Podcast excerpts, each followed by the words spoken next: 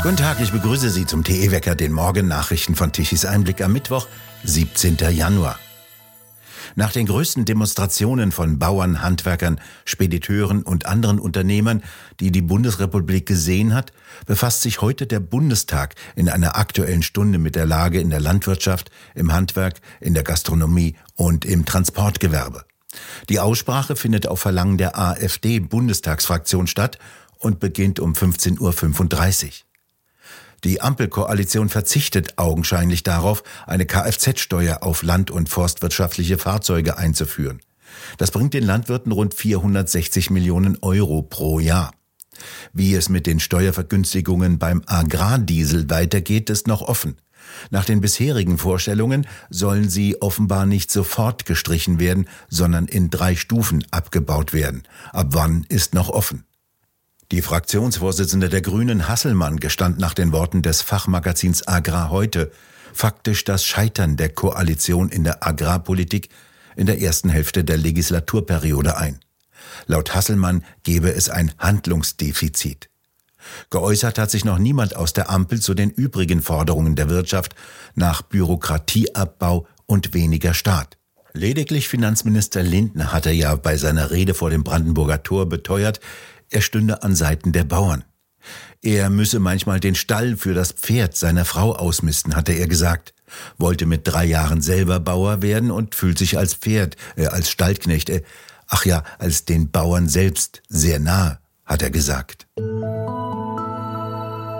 Ab heute Abend befasst sich der Bundestag dann mit dem zweiten Haushaltsfinanzierungsgesetz 2024. Die AfD hatte zusätzlich einen Antrag vorgelegt, Luftverkehrssteuer aussetzen und evaluieren. Währenddessen geht die Protestwoche der Wirtschaft weiter. Lkw-Fahrer planen nach den Landwirten eine Sternfahrt nach Berlin. Dazu hat am Montag der Bundesverband Logistik und Verkehr aufgerufen. Am Donnerstag sollen aus dem gesamten Bundesgebiet Vertreter des Güterkraftverkehrs nach Berlin fahren, wie der Bundesverband ankündigte. Am Freitag ist dann eine Kundgebung vor dem Brandenburger Tor geplant. Die Leitung der Berliner Feuerwehr hat angekündigt, beamtenrechtliche Prüfungen gegen den Feuerwehrmann einzuleiten, der am Montag bei der Bauerndemonstration einem Treckerkonvoi zugejubelt hat. Als die Bauern auf ihrem Weg zur Protestkundgebung ans Brandenburger Tor fuhren, kamen sie auch an der Wache in Berlin-Wittenau vorbei. Die Sirenen der Feuerwehrautos in der Halle heulten auf. Ein Feuerwehrmann machte eine La-Ola-Jubelbewegung, ähnlich wie in Fußballstadien. Jetzt soll die zuständige Fachabteilung den Sachverhalt klären, wie weit ein Verstoß gegen beamtenrechtliche Regelungen vorliege. Als die Polizisten übrigens bei einer sogenannten Black Lives Matter Demonstration niederknieten, sei dies spontan und menschlich gewesen, hieß es seinerzeit. In Dresden hat der ehemalige Landesparteichef der FDP Sachsen, Holger Zastrow, seine Partei verlassen. Er begründete seinen Schritt mit der Bundespolitik der FDP. Seine Partei sei Teil der vermutlich schlechtesten Regierung in der Geschichte der Bundesrepublik, so Zastrow. Die Entscheidung sei ihm nicht leicht gefallen und sei für ihn hoch emotional, so Zastrow auf X, dem früheren Twitter. Aber es gehe nicht mehr. Die Rede des Bundesvorsitzenden bei der Bauerndemonstration sei der letzte Tropfen gewesen. Bei Facebook hatte er ein Foto eines Traktors gepostet mit der Aufschrift FDP, du hast dich verrannt, bitte kehre um. Zastrow trat bereits 1993 in die FDP ein und war ab 2014 jahrelang Vorsitzender der Fraktion im Sächsischen Landtag und zwischen 2011 und 2013 stellvertretender Bundesvorsitzender der Partei. Zu Lindners Auftritt bei der Bauerndemonstration am Montag sagte er, am Brandenburger Tor hätten in relevanter Zahl auch Freunde und Leute gestanden, die auf die FDP gesetzt hätten. Die Partei hätte sie nun verloren. Die Partei Bündnis Sarah Wagenknecht BSW hat das sogenannte Ruanda-Modell zur Lösung der europäischen Asylkrise ins Spiel gebracht. In Frankreich und anderen Ländern, etwas schwächer ausgeprägt auch in Deutschland, seien in den zurückliegenden Jahren islamistisch geprägte Parallelgesellschaften entstanden, heißt es in einem ersten Programmentwurf für die Europawahl im Juni. Daher müsse die EU über Asylverfahren an den Außengrenzen und in Drittstaaten nachdenken, zitiert die Frankfurter Allgemeine aus diesem Entwurf. Das Ruanda-Modell ist nach einem Plan der britischen Regierung benannt. Danach sollen auf der Insel ankommende Migranten in den ostafrikanischen Staat Ruanda ausgeflogen werden, um dort ihr Asylanliegen zu bearbeiten. Im November vergangenen Jahres hatte das oberste Gericht des Vereinigten Königreiches den Plan als unrechtmäßig verworfen. Premierminister Rishi Sunak kündigte daraufhin an, den Plan trotzdem weiter zu verfolgen. Die hessische Landeshauptstadt Wiesbaden will ihre Elektrobusse verkaufen und wieder Dieselfahrzeuge einsetzen. Die grünen Träume reichten hoch. Innerhalb von fünf Jahren sollte die hessische Landeshauptstadt die erste Großstadt Deutschlands werden, deren öffentlicher Nahverkehr sogenannt emissionsfrei sein sollte. Dafür sollten nur noch Elektrobusse durch die Straßen fahren. Der frühere grüne hessische Verkehrsminister Al-Wazir hatte großspurig Förderbescheide und Zuschüsse für das Prestigeprojekt überreicht. Es sollten auch mehr Fahrer eingestellt werden, weil die Elektrobusse mit ihrer geringen Reichweite häufig aufgeladen werden mussten. Aufladen statt fahren also. Die Elektrobusse konnten auch nur auf flachen Innenstadtstraßen eingesetzt werden. Auf den Straßen ins bergige Gelände scheiterten sie. Immerhin machten sich die Stadtwerke Wiesbaden Gedanken über den Brandschutz. In Düsseldorf, Hannover und Stuttgart gingen Elektrobusse an Ladestationen in Flammen auf und zerstörten komplette Depots mitsamt Bussen. In Wiesbaden sollen es jetzt also wieder dieselangetriebene Busse richten. Al-Wazir ist weg, die Grünen auch, das Geld für die sehr teuren Elektrobusse überdies und jetzt auch noch die Elektrobusse selbst. Die Wiesbadener, die auf den städtischen Busverkehr angewiesen sind, ärgern sich schwarz über nicht funktionierende Busverbindungen und müssen zudem die Schuldenberge abtragen, die grüne Abenteurer in der Stadt aufgetürmt haben. Ein politisches Erdbeben gab es im US-Bundesstaat Iowa. Dort fanden die ersten Vorwahlen statt, um den Präsidentschaftskandidaten der Republikaner zu nominieren. Donald Trump hat über 51 Prozent der Stimmen bekommen und damit 30 Prozent mehr als der zweite Kandidat Ron DeSantis. Einen solch eindeutigen Wahlsieg gab es noch nie in der Geschichte von Iowa. Dieser sogenannte Kaukus findet deswegen nationale Aufmerksamkeit, weil traditionell in Iowa der Startschuss für die Wahl des Präsidentschaftskandidaten der Republikaner gegeben wird. Suse Heger, Tichys Einblick-Korrespondentin in den USA, ein erster Stimmungstest für Donald Trump.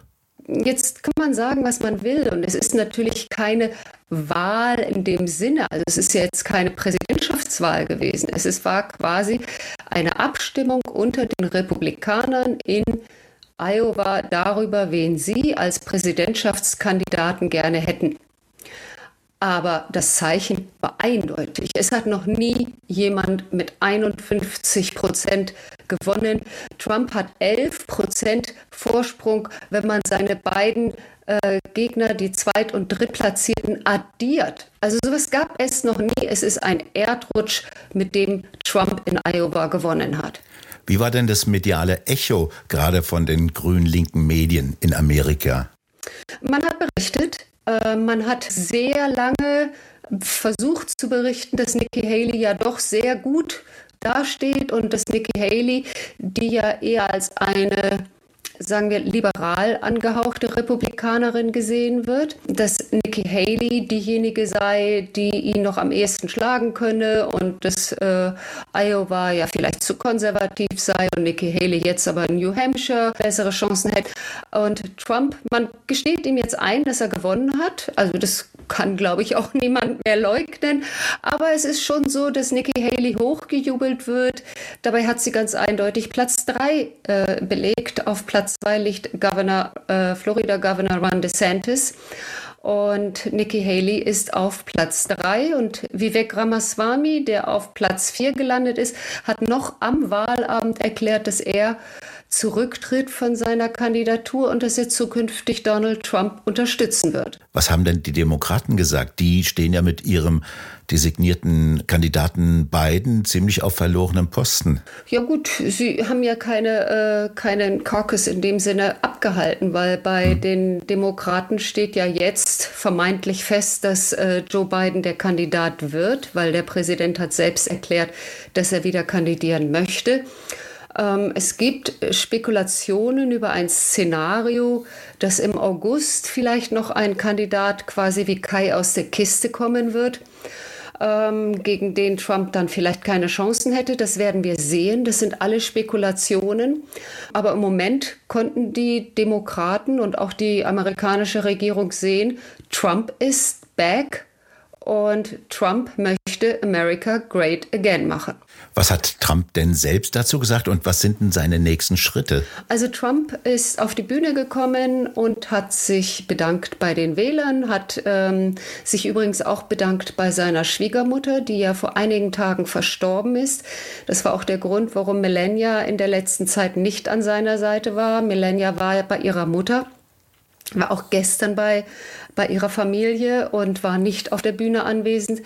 Er hat äh, quasi seine Schwiegermutter im Himmel gegrüßt und ihr versprochen, dass er für sie weitermachen wird und dass er immer auf, ihre Tochter aufpassen wird. Das hat im Raum für viele Emotionen gesorgt. Also das war etwas, wo Trump eine weiche Seite gezeigt hat, was er immer macht, wenn es um seine Familie geht und was auch gut ankommt. Er hat dann versprochen, dass wenn er Präsident wird, er dafür sorgen wird, dass der Ukraine-Krieg innerhalb von 24 Stunden beendet wird. Er hat gesagt, dass er als allererstes die äh, Mauer schließen wird, also die Grenze äh, nach Mexiko. Er hat gesagt, äh, man muss die Illegalen, die mittlerweile in einer Zahl von 10 Millionen im Land sind, ausweisen muss.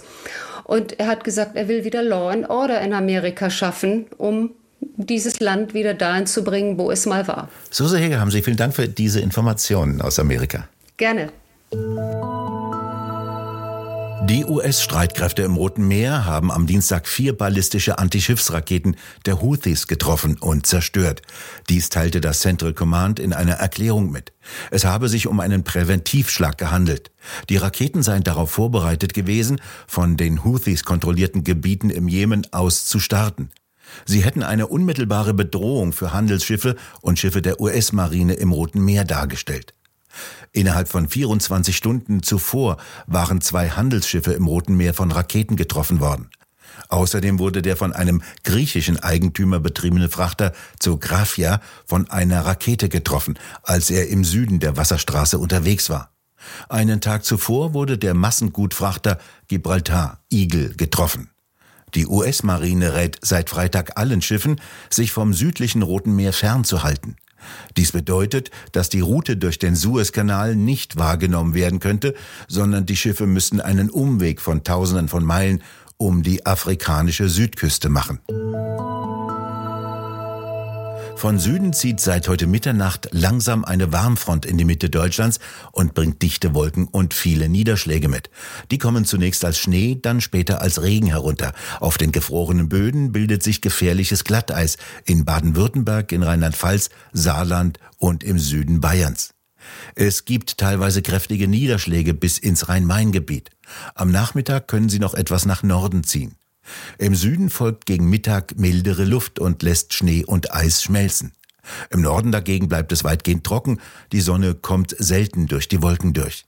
Die Temperaturen erreichen im Süden im Breisgau bis zu 13 Grad, in Stuttgart 11, in München 9 und im Norden bewegen sie sich weiterhin um die 0 Grad. Und nun zum Energiewendewetterbericht von Tichys Einblick. Es ist weiterhin kalt. Wärmepumpen und Elektroautos verlangen zusätzlich erhebliche Strommengen. Mengen, die nicht da sind. Deutschland benötigte gestern Mittag um 12 Uhr eine elektrische Leistung von 76 Gigawatt. 46 Gigawatt kamen von den Kohlekraftwerken. Die versauten mit 434 Gramm CO2 pro Kilowattstunde wieder einmal Habecks CO2-Bilanz. Von den Photovoltaikanlagen kam um 12 Uhr mittags gerade einmal 7 Gigawatt elektrischer Leistung und ab 15 Uhr dann nichts mehr. Der Wind flaut weiter ab, so kam fast nichts mehr von den Windrädern. Ganze 13 Gigawatt an elektrischer Leistung kamen von den 30.000 Windrädern um 12 Uhr. Die gesamten Windräder könnten nominell etwa 66 Gigawatt erzeugen. Nur eine Energiewende-Sirene Claudia Kempfert fordert unverdrossen 100.000 Windräder. Aber auch 100.000 mal Null ist immer noch Null. Wir bedanken uns fürs Zuhören. Schön wäre es, wenn Sie uns weiterempfehlen. Weitere aktuelle Nachrichten lesen Sie regelmäßig auf der Webseite tischiseinblick.de und wir hören uns morgen wieder, wenn Sie mögen.